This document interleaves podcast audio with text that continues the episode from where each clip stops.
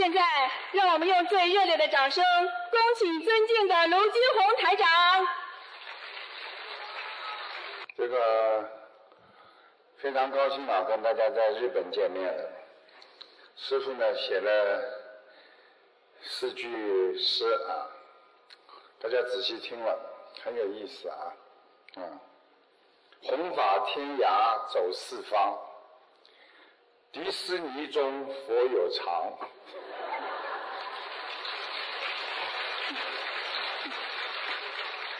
天涯海角任我行，只有佛法传真音。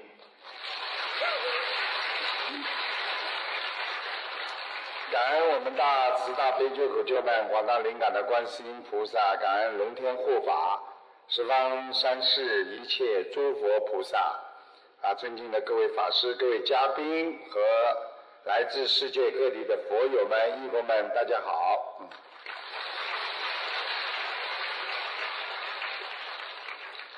那个，我们人生在啊这个人间，但是我们有时候呢，啊在人间呢会遇到各种各样的烦恼，所以有烦恼就会慢慢解脱很多的痛苦，有烦恼才会有智慧产生，解决问题。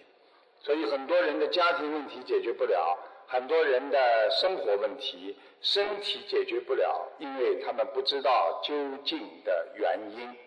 所以学佛人要懂得究竟，所以究竟就是找到它的根源，所以叫究竟圆满。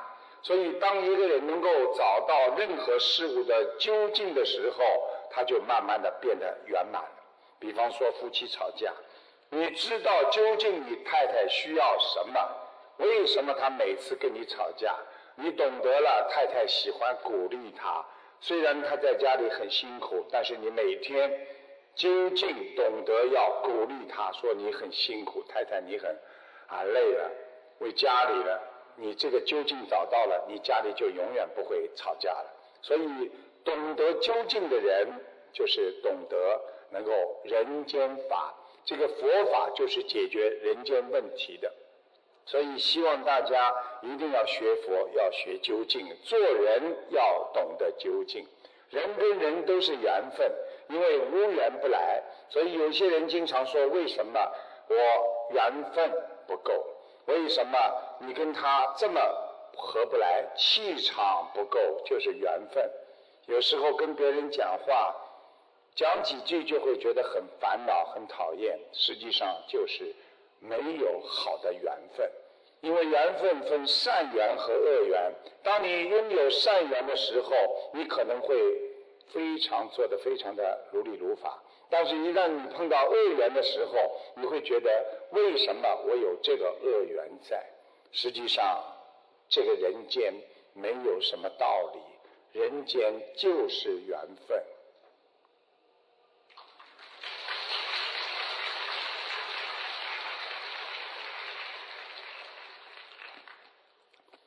我在看你拿块牌子在表演呢，我以为迪士尼表演呢。这次呢，我们到日本来，因为日本公休会这个也是时间不长啊，很多事情没有经验，没有安排好啊，很多接待呢也不是太周到，也是第一次，所以呢，师傅呢在这里呢。替他们呢，向大家呢说一声，如果有什么啊接待不周的地方，请大家多多的原谅啊，对不起大家啊。希望他们以后能够在弘法的路上呢啊变得更加坚强，更加团结，最重要的是变得更有智慧，因为我们学佛人就是要团结所有学佛人的力量。能够让所有的人都增长智慧，因为在这个世界当中，只有智慧才能解决所有的问题。这次来到日本来，今天呢和大家先见个面，明天呢有一个法会，希望我们能够顺利。实际上，善用佛法才会得到正确的知见。也就是说，当一个人能够正确的解决问题的时候，这个人就是心如镜，明如水。也就是说，他非常懂得这个世界上应该怎么样善待众生和善待自己。现在有很多人只知道善待自己，不知道善待别人。实际上，这种人就是缺少缘分。台长经常跟大家讲，人为什么有贵人？因为我们不善待别人，我们失去了贵人。因为当你不对别人好的时候，别人永远不会对你好。所以，贵人就是在你帮助了别人之后，在得到别人反馈帮助你的时候，你才拥有了这个贵人。所以，人间一切都是无常的。想一想，我们年轻的时候失去了，我们孩提时代我们快乐失去了。我们拥有的身体健康，我们慢慢都会失去了。所以，我们了解到，烦恼，你一定要把它断掉。如果一个人能够断尽烦恼，就是不吃人间的苦。你们想一想，这个世界没有一个人会逼着你能够拥有烦恼的。如果你自己控制，我不让自己拥有烦恼，这个世界永远没有人会逼着你有烦恼。所以你，控制好自己的心态，让自己拥有拥有智慧，远离烦恼，让我们懂得今生今世一定要脱离烦恼，要一世修成了脱生死。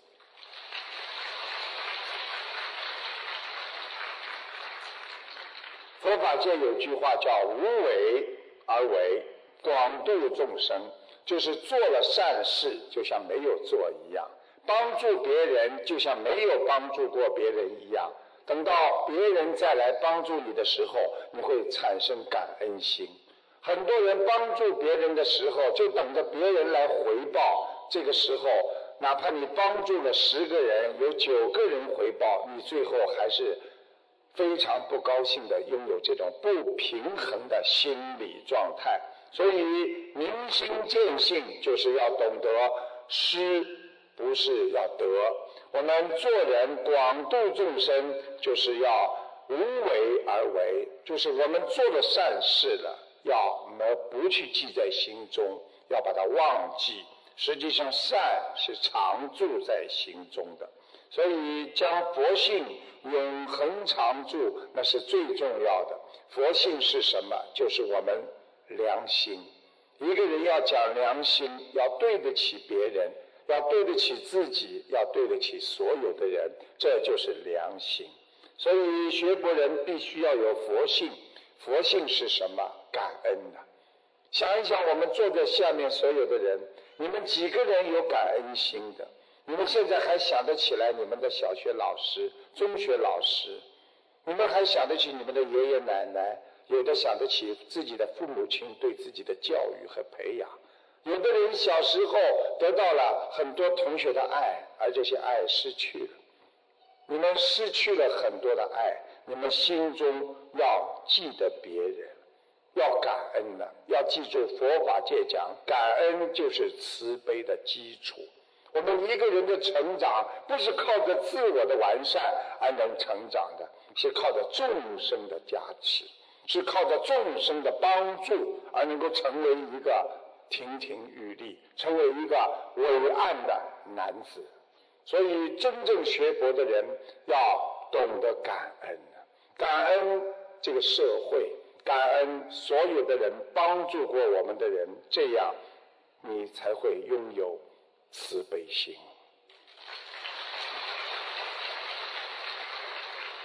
所以，我们。让自己的心对外面的欲望要贪得少，人生的一些过分的追求要看得穿，要看破看淡。我曾经讲过，我们澳大利亚有一个商人，他在经过二十五年的生意之后，他终于成为了亿万富翁。他有豪宅住在海边，他的房子走一走在里边至少二十分钟。这么大的花园和房子，当他拥有什么都有的时候，他眼睛视网膜破裂、坏死，两个眼睛全瞎了，他看不见豪宅，看不见自己的亲人，也看不见自己所有的孩子。那个时候他就开始忧郁症了，慢慢的生意上管不过来就破产，最后忧郁症自杀。所以告诉大家，拥有的不一定会永远拥有，因为他会失去；失去的不一定永远失去，因为他还会再拥有。希望你们看破看淡，这样你才能看到自己的目标。就像很多人婚姻失败，当时。痛哭流涕，啊，这个不想活在这个世界上，认为自己最亲爱的人走掉了。当他第二次婚姻的时候，他找到了比第一个更好的家的时候，他才感受到这个世界是缘分所为。所以希望大家看破，不要被自己的私心欲念所控制。所以人能够看破放下。那已经超脱的人的思维，他就是菩萨的思维了。在日本患忧郁症的有一年就有，在二零一四年就有两万五千人自杀。想一想，就是一个日本，单单一个二零一四年就有两万五千人自杀，在全世界忧郁症。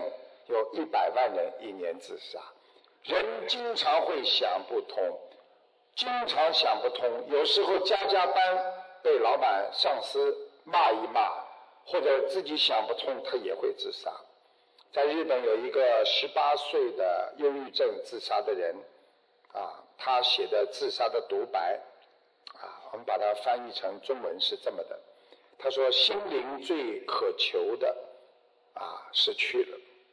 若无没有，如果没有，则是解脱；若无，他说如果没有，则是让人忘却痛苦和止痛药；若无，它指的是如果生命没有，则是沉睡，就是睡着了；若无，如果心灵的审判者，也就是说我的心灵。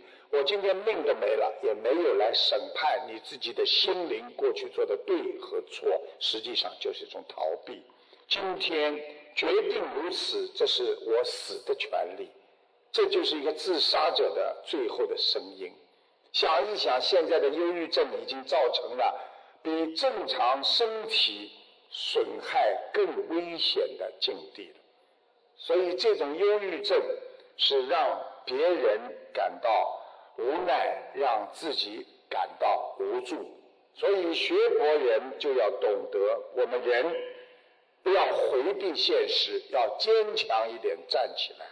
人到人间就是要与自己的磨难做斗争。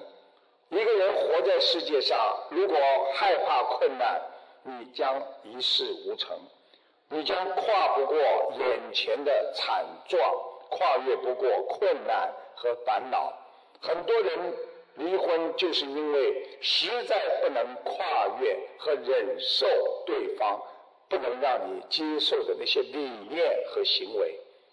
台长告诉大家，一个人和人的相处，你是永远改变不了别人的。我们学佛人的理念是：你改变不了别人，你只有想办法改变自己。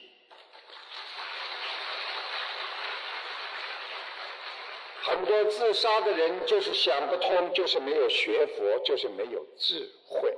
他们不知道这个世界上一切都会在变化当中，因为他们看不到一个未来，看不到一个将来。自杀就是一种逃避，是精神上缺少了很多的支撑点。所以，一个人活着要有一个精神上的支撑点。我们学佛人支撑点就是我们相信，只要对别人好，别人一定会对我们好。我们相信一个人只要有良心，只要有善良和慈悲，我们一定能够战胜一切困难。所以学佛人要把烦恼漏尽，就是去除掉，才能看到心中的佛性。一个拥有烦恼的人。他是不能够超脱自己的烦恼的。所以，控制好自己的每一分钟，控制好自己的每一个小时的喜悦和开悟，你就远离了一个小时的烦恼。所以，我们要常见佛性，经常看见自己。哦，我是一个很善良的人，我是一个很有慈悲心的人。经常这么想的话，你会把一切逆境会看成是一种过渡。想一想，我们小时候有很多事情过不来，是不是现在都过来了？想一想，我们小时候有多少事情把自己折腾的非常的憔悴，非常的难受，现在已经是过眼云烟了。所以做人啊。鼓掌吧，鼓完了我再说。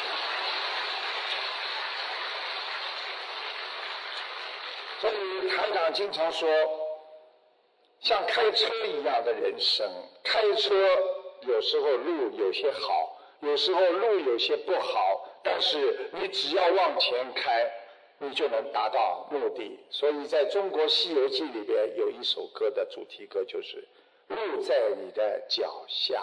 你好好的去走吧，一定会走出冥冥之道，一定会走出你心中的烦恼，一定会走向你明确的目标。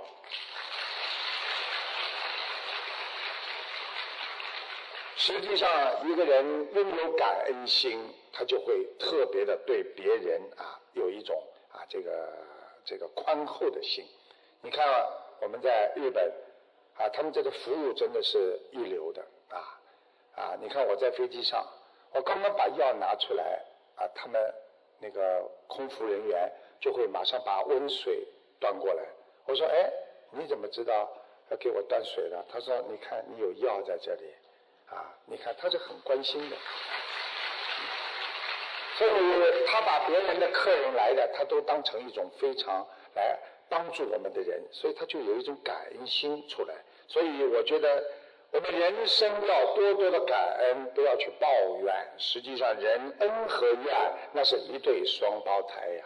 夫妻之间也是这样，开始是由恩双方的沟通，慢慢时间长了就会怨，怨气冲天之后，慢慢的就会分离。所以一个人要时刻感恩别人。要把怨气去除。一个人要懂得，我们人的怨气时间长了会在心中生根发芽，所以不要去和别人结怨，因为恩怨就是由恩产生怨，又由怨慢慢的产生感恩，所以恩怨是一种缘分。懂得放下恩怨的人，就会远离怨恨。取得恩爱，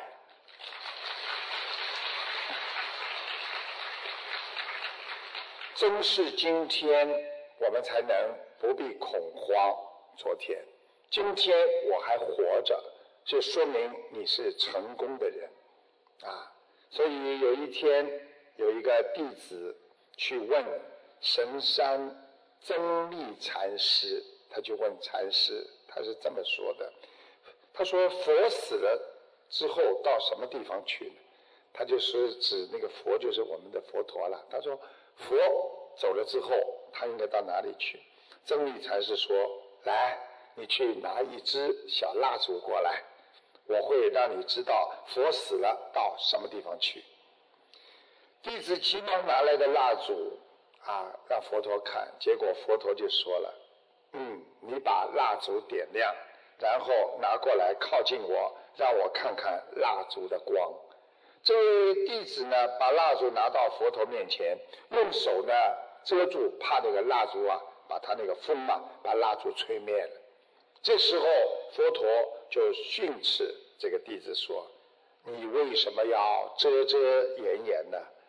该灭的自然会灭，该掩的是你用手掩住也是没有用的。”就像人的死亡一样，同样也是不可避免的。于是就吹灭了蜡烛，并说：“你们这些弟子当中，有谁知道蜡烛的光到什么地方去了？它的火焰到了什么地方去吗？弟子，你看我，我看你，没有一个人能够回答。佛陀接着说：“佛死就如蜡烛熄灭，蜡烛的光到什么地方去了？佛死了就到什么地方去了？和火焰熄灭是一样的道理。佛陀死了，他就消灭了，他只是整体的一部分。身体是我们人。”灵魂和身体的一部分，因为我们整体并没有消亡。火焰是个个性，个性存在于整体之中。火焰熄灭了，个性就消灭了，但是整体依然存在。不要关心佛死后去哪里，他去了哪里并不重要，重要的是如何成佛。等到你们顿悟的时候，你们就不会再问这些问题了。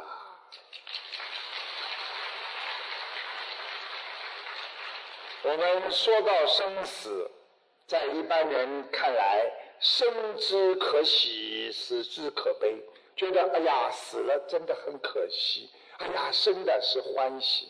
想一想，一生啼哭来到人间。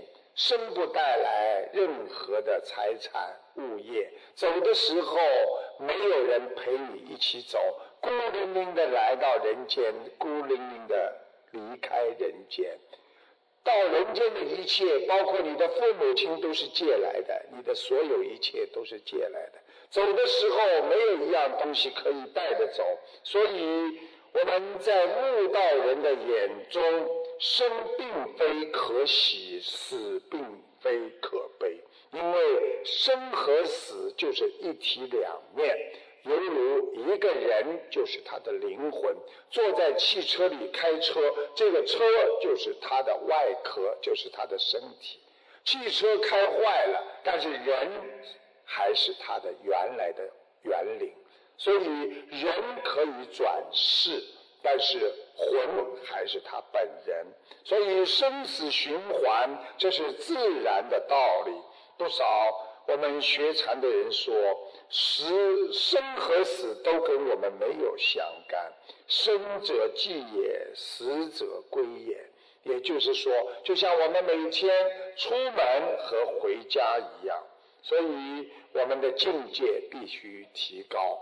学佛的人不怕生，不怕死，就怕造因结果。所以不造恶因，不去做坏事的人，永远是一个平安、清净的人。天天如果做善事的人，会得到更多的幸福和快乐。希望我们所有的人通过学佛，能够完美自己，让自己真正的。超脱人间的烦恼道，到菩萨的四圣道。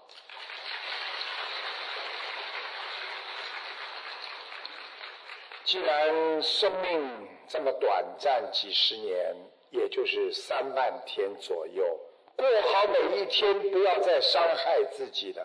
我们人的愚蠢就是，别人骂我们一句，别人伤害我们一次，我们回到家里。想不通、难过，可能会伤害自己一百次，用别人的错不停的在惩罚自己，所以很多人活的就犹如活在地狱当中。过好每一天，努力的活着，你就有享受幸福的机会，拥有幸福的生命，我们的生活才会有希望。所以，活着的人就是成功的人，不一定你的事业成功才算成功。因为有的人很有钱，但他很早就离开了人间。我们虽然不是很有钱，不是很富有，我们没有很多的名和利，但是我们拥有了人生最宝贵的生命，我们还活着，就是你的成功。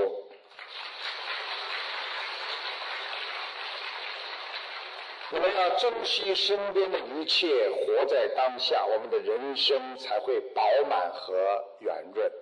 所以，中国传统这个佛教界讲，人一能知几百知，人十能知我们几千知。这个意思就是告诉我们，我们人别人一次能做到的事情，我们如果只要花一百次的努力去做，别人做十次能够做到的事情。我们花上一千次去做，如果你真的是这样做事情的话，就算你很愚痴、很笨，你也会变得聪明和有智慧；就算你很柔弱、没有力量去征服很多事情，你也会变得很刚强。这就是我们现在讲的“世上无难事，只怕有心人”呐。台长跟大家讲，啊，一涨一退山溪水，一反一复小人心告诉大家，我们在人间要懂得，山溪里的水呀，一会儿随着季节涨潮，一会儿随着季节退潮，不像大海。用这个来比喻我们做人，不明事理的小人。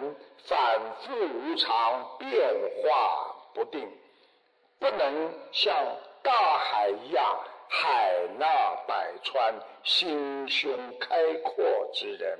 所以，我们有时候在人间对待那些伪君子，我们还能应付，因为他们是在学君子的样。我们对待那些真正的小人，因为他没有自己顾忌的底线，你可能就会被他伤害，而且毫无退路可言。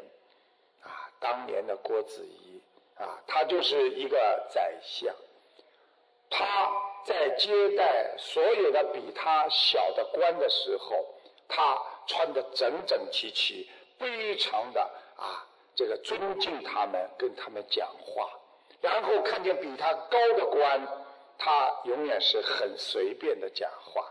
他边上的侍从就跟他说：“丞相，为什么你对那些比你小的人，官这么小，对他们这么客气，这么尊敬？为什么对你比你高的官，你倒反而很随便？”郭丞相就说了一句话：“因为。”小人容易记别人对他的仇，所以当你不尊敬他，一旦他们得势，你可能就会给自己埋下伏笔呀。果然，郭子仪退了之后，很多的他很尊敬的那些都成为一个高官，都对他很好。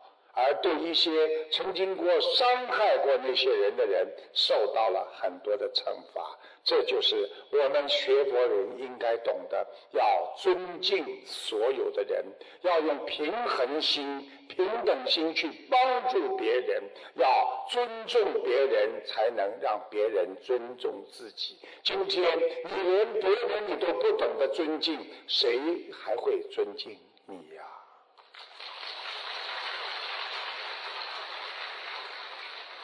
台长经常在节目当中了啊，那个节目当中的那个回答听众问题，大家都知道台长有这个功能啊。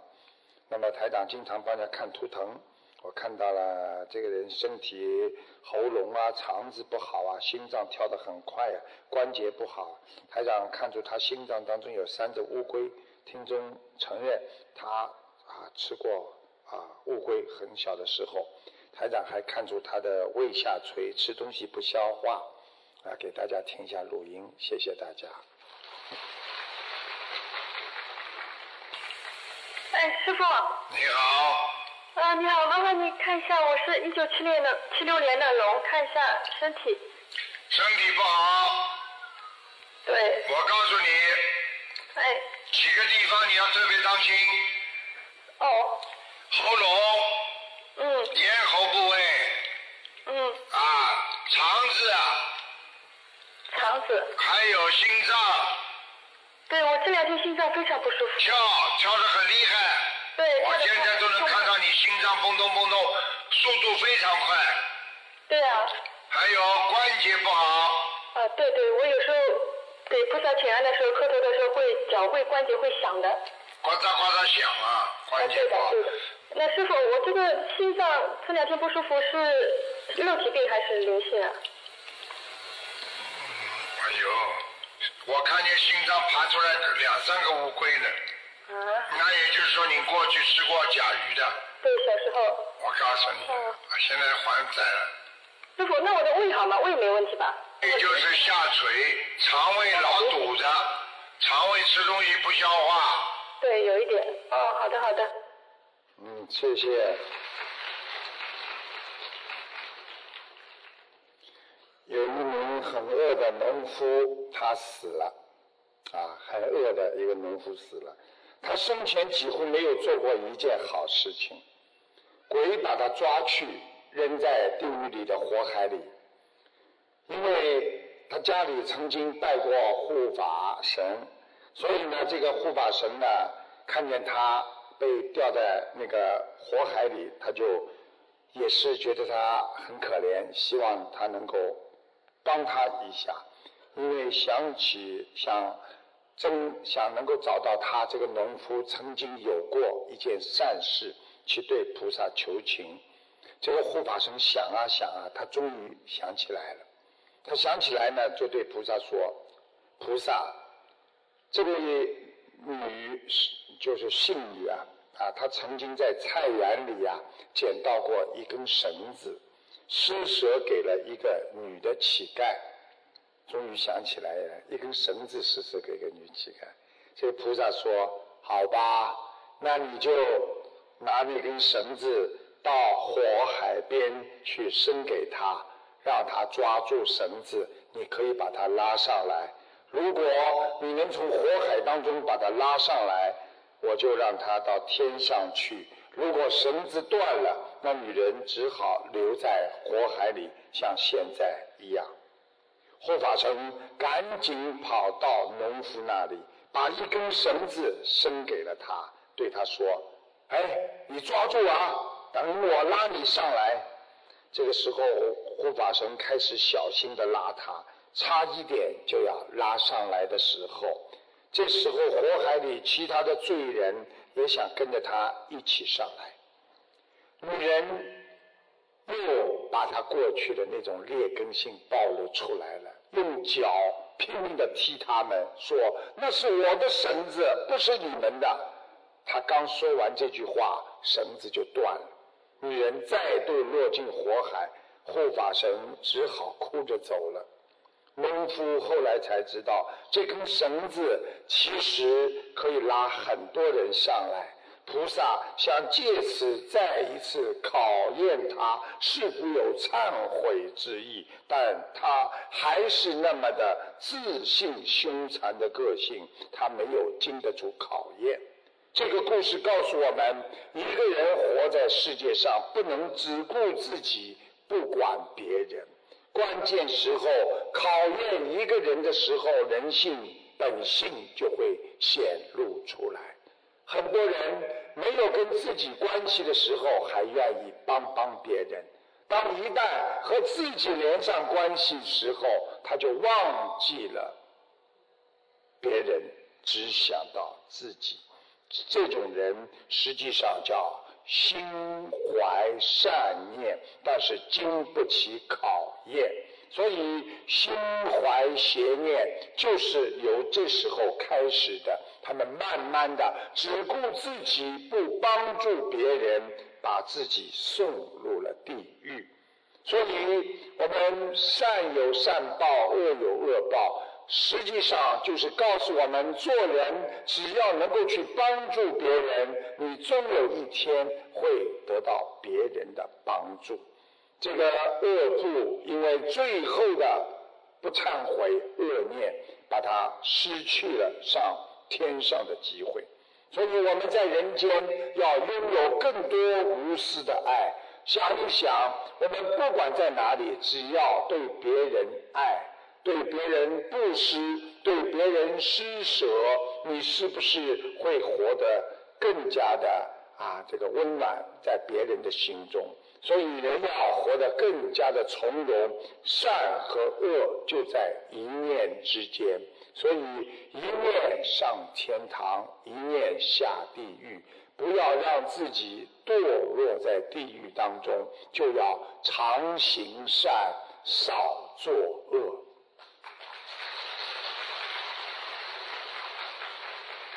有一个佛友，他曾经问我：“台长，我在做生意当中啊，有时候我对这个人很好，这个我知道他很自私，但是呢，我对他很好，没想到他最后。”一点不回报我啊，还要啊害我，还要把我的钱都吃掉啊！这次我在台湾也是碰到很多商人，有几个亿都被人家不还吃掉。这做生意当中很多的，那我就讲了个故事，寓言故事给他听。那么在这里呢，也讲给你们听一下，让你们也知道什么样的人可以教，什么样的人不能教。有一个狼，他不当心吞下了一块骨头，插在喉咙当中，十分难受，到处去寻医生。这个狼，哇哇找医生。在迪士尼乐园里边只有 Mickey 啊，所以没有狼啊。这个狼呢，这个时候呢，他遇见了啊这个鸳鸯。啊，这个这个鸟啦，有个鸳鸯鸟，它呢跟这个狼谈定酬金，说这个狼说，我给你多少钱，你帮我啊，用嘴巴把我狼喉咙里那个骨头把它取出来。这个这个鸳鸯呢，把自己的头呢，居然呢伸进狼的喉咙里，叼出了骨头，真的叼出来，叼出来之后呢，他就跟狼说，哎。你不是答应给我酬金了吗？你现在可以给我了，啊！这个狼回答说：“喂，朋友，你能从我狼嘴巴里平安无事的收回你的狗头来，难道还不满足？你还敢跟我讲报酬？”这个故事就是告诉你们，对坏人行善的报酬，那就是认识他是个坏人和他不讲信用的本质。所以，在这个社会当中，交朋友是最重要的。能够交到一个好朋友，可能你会一帆风顺；如果交到一个恶朋友，赶快走，不要再跟他纠缠，也不要想从他身上得到任何的回报。学佛实际上是学智慧了，因为佛法就是智慧的象征。很多人学了一辈子佛法，觉得很深奥，好像是一种境界。哎呀，我要到天上，我的未来我是怎么样？实际上，佛法就是解决人间困难烦恼的一个最好的良药。所以学菩萨，我们要完全付出，对别人要真心诚意。所以。欲得见真道，行正即是道。一个人要想真正的学菩萨，做好人，必须自己要正，不要做错事情。所以，若生修道人，不见世间过。如果你是真正的学佛的一个人，你不要去说这个不好，那个不好。所以很多人一边学佛一边天天说三道四，说这个不好，说那个人不好。这种人他不是学佛人，他可能在家里麻将打了时间太长了，想换换手练练嘴。所以台长告诉大家。我们不要被人间的是非好坏、别人的善和恶所困扰。我告诉你们，你们如果心中经常想，嗯，这个是是的，哎，你说的是的，那么非就出来了。你的心中连对都没有，哪来的错呢？所以人很多的误解就是，嗯，我先生呢，这个是对的，那个是错的。很多先生说我太太呢，这个地方她是是的，那个地方她的非就出来。如果你没有感觉太太有对和错，可能你永远不会觉得太太有什么问题。所以我们做人要有容人之量。一个人有容人之量，你才能吸收自己的资粮和功德。一个人忍耐是最要紧。不能忍耐的人，他就会自杀；不能忍耐的人，往往就会失败。所以我们要学佛，天天法喜，天天开心。修行的人，日日都是好时光，天天都是好日子。我们人只要好好的走正道，就把自己的人。和佛合成一个道，所以心能够和佛合一，你的人生就在变化，这就是在跳出轮回当中。所以一个人，太虚大师所说：“人成即佛成。”任何一件事情，我们在做人做得好，照样可以转变很多性质。台长告诉大家，在美国有一个妇女，她很聪明，啊，她在那里开了一个中国餐馆，生意好的不得了。那么结果呢，边上的其他的一些墨西哥的快餐呐、印度的餐馆呐，都做不过她。他们很恨她，很不开心，又没有办法。啊，在啊过年的时候，他看他们。中国的餐馆生意越来越好，他每天晚上就是关店之后，他们把垃圾啊全部扫在中国餐厅的那个店门口。第二天早上，这个中国妇女店门一开，门口一堆垃圾啊！如果是一般人，马上就会骂，马上就会啊写信啊找人去骂。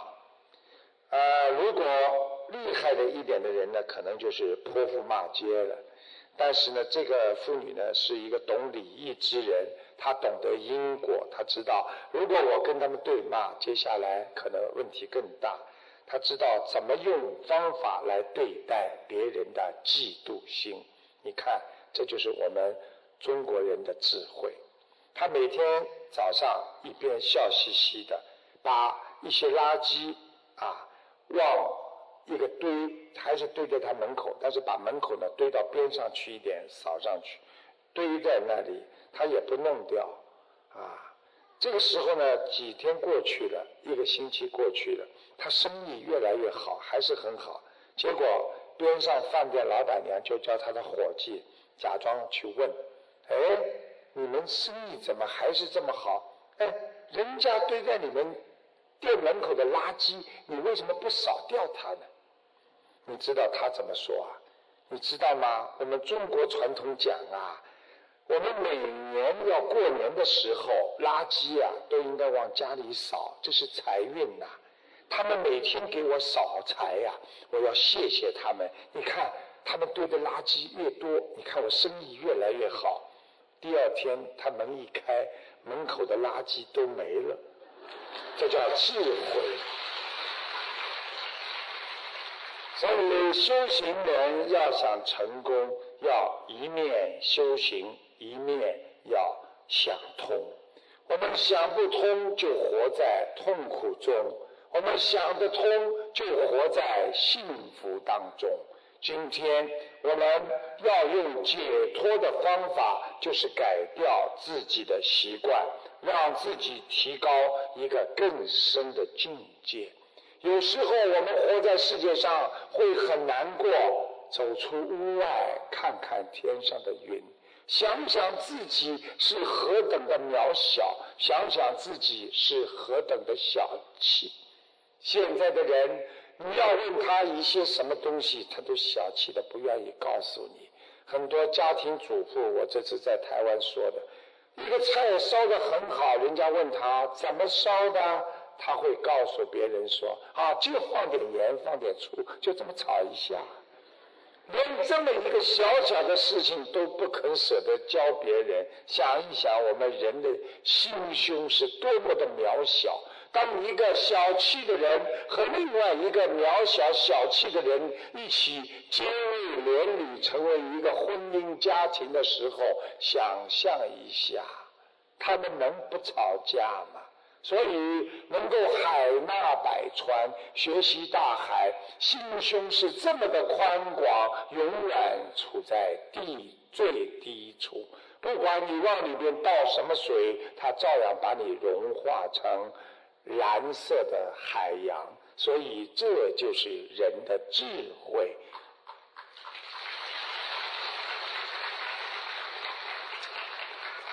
台长经常跟很多人讲啊，我们人活在这个世界上啊，要懂得啊啊，我们要积善德，积善德。有一次。啊，这个释迦牟尼佛在外面化缘，在外面化缘，得到了一个芒果，一个芒果。然后呢，远处一个婆罗门乞丐看到之后呢，跑过来向佛要这个芒果。啊，他跑过来问佛要芒果，佛想给他，但是佛呢没有立即给他，而是让他说一遍。啊，你如果说我不要。啊，我就把这个芒果给你。这个乞丐迫不及待的就冲着佛说：“我不要，我不要。”佛陀没说不给他啊。你们很多人可能想：啊，你不是不要吗？那我不给你。那是现代人。你知道佛陀怎么处理的？佛陀就说：“好，那么我现在给你。”那个人得到芒果之后，哗哗哗，一边吃一边就跑开了。这时候，佛陀有个弟子叫阿难，这个阿难非常有智慧，他经常在佛陀边上，他就问佛陀说：“佛陀啊，你也不是不给他，但是你为什么要叫他说一遍啊？我不要呢，再给他呢？”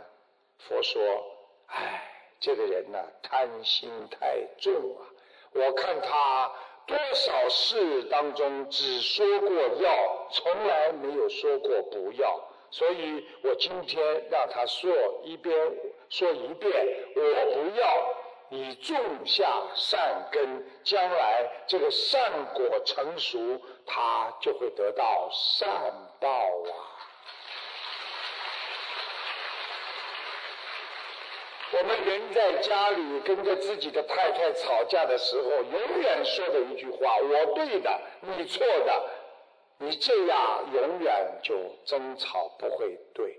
你如果种下一个善因，说我错了，过几天太太也会说这个事情我也有错，所以这叫善有善报，恶有恶报。一个人嘴巴不要硬。一个人心软，嘴才会软。用心的慈悲来转换自己的生活，这就是学佛，这才叫立竿见影啊！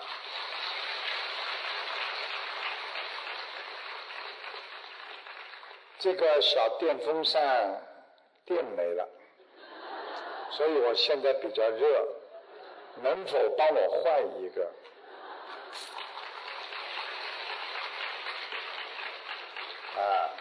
这个人呢，要好好的讲，因为人的眼睛实际上让你生在两个，为什么耳朵两个，嘴巴就一个？就是叫我们要多听多看，少讲啊，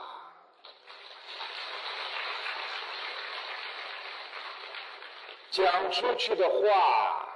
就像泼出去的水呀，有多少人会因为讲话而后悔，因为自己说错话而难过呀？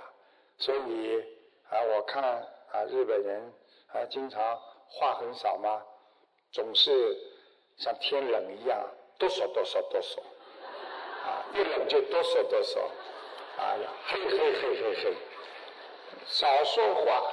为什么我们法师话很少啊？因为知道出口就是业，所以话少一点吧。一开口就是阿弥陀佛呀，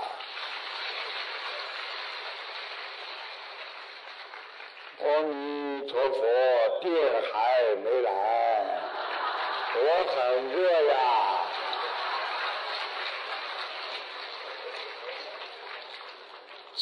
长啊，和尚没办法，给他们点时间吧。那个台长呢，在节目当中经常回答他们问题。两年前有个女儿得了自闭症，整天在家里玩电脑，不肯见人，不上学。她和她的先生是痛苦万分。也得了轻度的忧郁症。后来他们的女儿，他们家里得了心灵法门的三大法宝，起早贪黑的为女儿烧小房子。现在女儿自闭症已经基本痊愈，夫妻二人也走出了忧郁症的阴影。请大家听一下他的反馈，谢谢大家。感恩大慈大悲观世音菩萨加持，让我今天能打通电话，让我有这个机会呢分享我的法事。两年多以前，我女儿患上了自闭症，她整天把自己关在房间里上电脑，不肯见人。后来呢，发展到不肯上学，最严重的时候呢，一星期只能上一天学。后来学校老师也向我发出了警告。每天早晨，她我都是含着泪水。跪在佛菩萨的面佛台前，祈求观世菩萨加持，让我的女儿能上学去。几乎没有一天不是这样过的。在那些日子里，对我来说，每分每秒都是很难熬过的，每天都是活在人间的地狱一样。正当我准备放弃我女儿的时候，去年四月七号，感恩观世菩萨，感恩台上再次救了我。救了我全家，我每天起早摸黑，拼命地给我的女儿要紧着烧送小房子。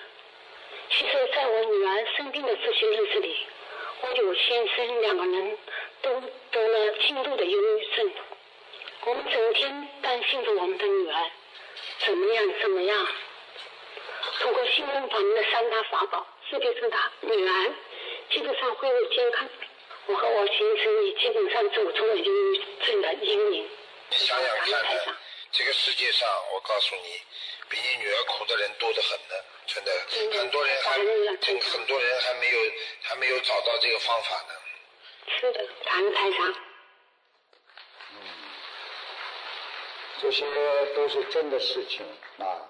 希望大家要好好学佛，因为有些病是医院里治不好的。所以，因为精神上的病，还有心理病是治不好的。如果你今天很想不通，吵架了很难过，你能去跟医生说吗？给我打一针，让我想得通，没有这个办法的。所以，我们做人一定要想得通。有一天，城郊的寺庙里来了一位很富态的中年妇人妇女，据她说，她最近老是失眠。无论面对多么美味可口的菜，他都浑身没有力，懒得动，做什么事情都没有激情，很想了却尘缘，遁入佛门。方丈是个懂得医术的人，他听这个妇女描述了这些情况之后，他一边说：“啊，不忙不忙，待老衲先给施主把脉，如何？”夫人点了点头，应允了。切完脉，看完舌苔，最后方丈微微一笑：“哦，体内有虚火，并无大碍。”顿了一下，方丈又接着说：“只是施主心中藏着太多的烦恼而已。”中年妇女一想：“是啊，我没有什么病，就是烦的不得了，心中非常的……”暗叹非常这个方丈非常的神奇，便把心中所有的事情全部向方丈说了。方丈随意的跟他聊着：“你家相公与施主感情如何呀？”就顺便问。夫人脸上有了笑容，说：“啊，我们感情很好。啊，有冰丝魔十几耳鬓厮磨十几年没有红过脸，耳鬓厮磨大家听得懂了？传统的就讲的接触了，很近的接触啊啊。方丈又问：施主膝下有无子女啊？夫人眼睛里闪着光彩，说：一个小女很聪明，也很懂事情。方丈又问：家里的布匹生意好不好啊？夫人赶紧啊。摇头说：“很好，家里的生意算得上是一个镇上的富贵人家了。”方丈铺开纸墨，边写边问：“左边写的都是他的烦恼，右边写着他的快乐的事情。”然而，把写满字的这张纸放在夫人的面前，一看，左边的烦恼多得不得了，右边的这个快乐的事情很少。这张纸。这个方丈说，就是你的治病的良方，因为你把苦恼的事情全部看得太重，全部记在了心中，而你忽略了你身边的快乐的事情。说着，方丈让徒弟取来一盆水和一只苦胆，他把胆汁，苦胆就是很苦的啊，他把胆汁跌入了水盆当中。浓绿色的胆汁在水中很快的淡开，很快了，不见踪影啊，不见。方丈说：“胆汁入水，味则变淡。人生何不如此啊？”就是意思告诉他说，一个苦的东西，只要能够进入一个快乐的地方，味马上就变淡了。人生就是这样。所以施主说啊，这个方丈继续说，施主不是您承受了太多的痛苦，而是您不善用快乐之水冲淡你的痛苦啊。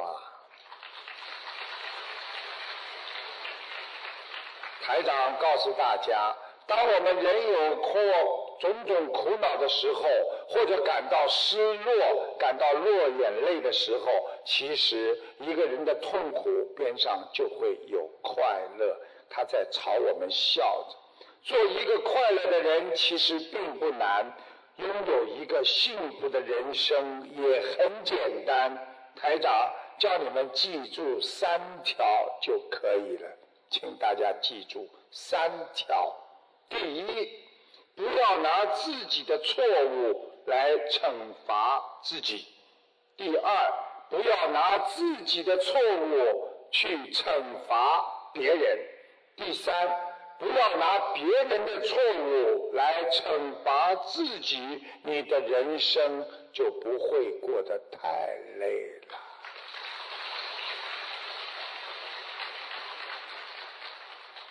有。一个笑话就是讲的，一个人如果想不通，一直争吵就会有大麻烦。虽然这是一则幽默笑话，大家听的时候脑筋要稍微动一动，不能像米老鼠一样不动脑筋，因为我们是人。他说今天呢和媳妇吵架，跟媳妇吵架，吵到激烈的时候，他说我就想。一个大男人海纳百川，为什么和一个女人一般见识呢？何况还是自己的老婆呢？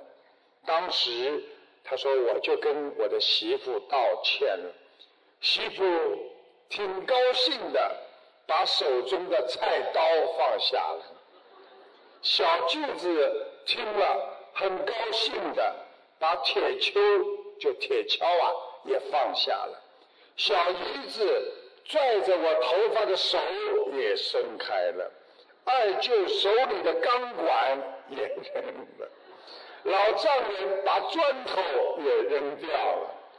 看看夫妻之间，只要有一个肯低头，生活还是很幸福的。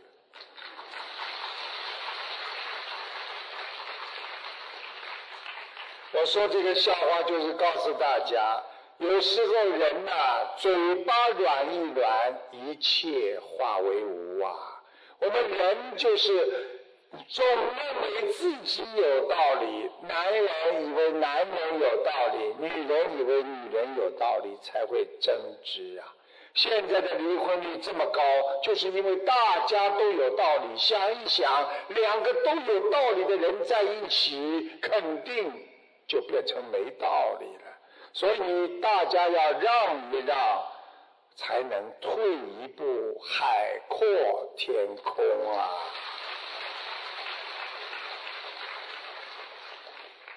我接下来讲一个小笑话，就是我们人呐还没有到坐上他的这种车呢，因为很多人呢，我们是活得很幸福的这个社会，因为我们感觉到贪不满足，所以我们还会要的更多。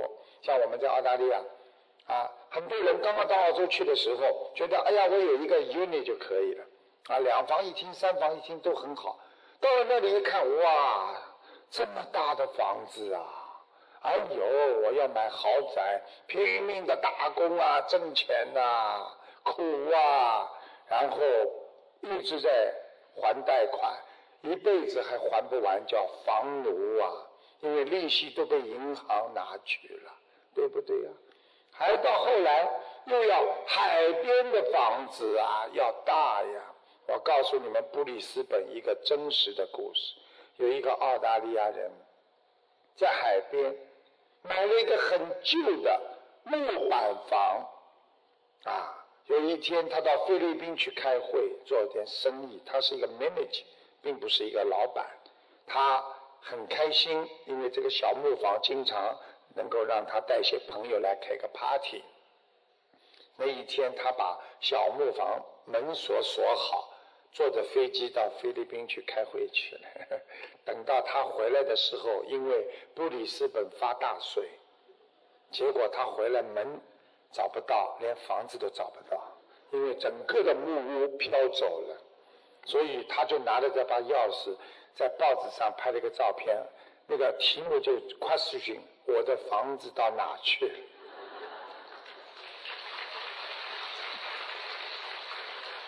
终有一天，我们也会说我们的人到哪去了？因为我们人到这个世界来的时候，连名字都没有啊！我们是谁呀？我们走的时候，我们也不知道到哪去。我们为什么要这么骄傲？为什么这么要恨？我们要为什么一句话都要记半天、难过半天呢？我们为什么不能多说几句阿里亚多古达马西达拉？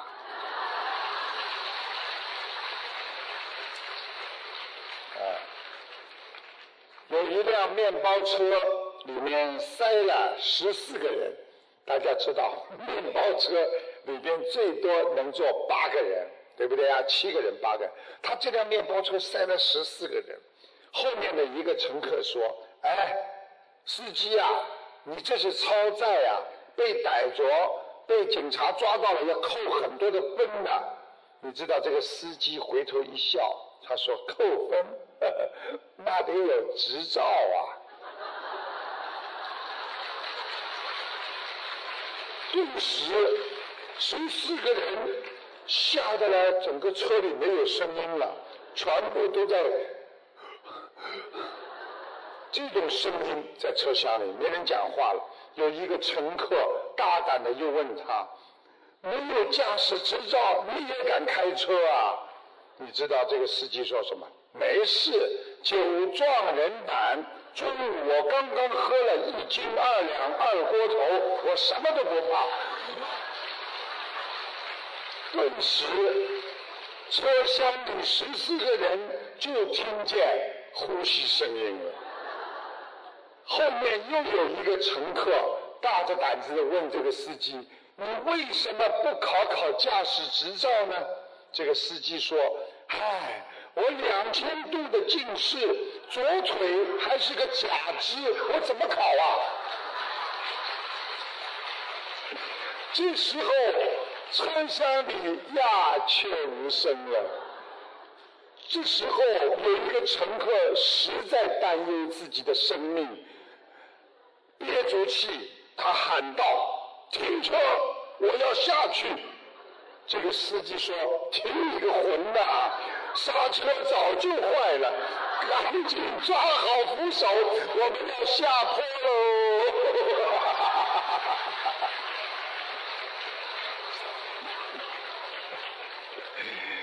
这个笑话就是告诉我们，一个人在社会上要规规矩矩。想一想，我们学佛的人是不是规规矩矩？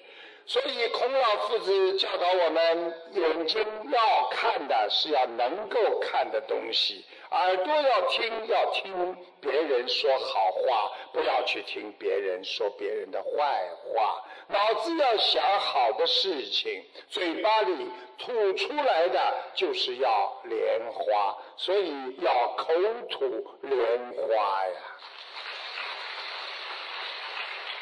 你说别人一句好，别人回你可以开心半天；你说别人一句不好，别人难过半天。想一想，为什么过年的时候总要说恭喜呀、发财呀？实际上，真正发财有几个呢？就是听了开心，因为有个感觉，我可能会发财。所以，当你们在下面这么多人坐着的时候，台长经常说：你们像菩萨，你们像佛，但是真正能成佛、能成菩萨的有几个呀？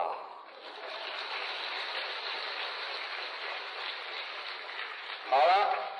今天呢，只是跟你们随缘开示，因为时间已经过了，还有我们的共修会，还要问很多问题。那么台长呢，就是跟大家结个善缘，记住了，我们一定要广结善缘，让我们的心天天活在天上。记住了，开心就在天上。同样几十年。这么痛苦，为什么不能让同样的几十年变得这么法喜充满呢？同样苦几十年，想不通难过，为什么不能让自己想通，变得更加快乐呢？这就是心理平衡的问题。学佛人就能平衡自己的心理，想通想明白的人就是拥有智慧之人。谢谢大家。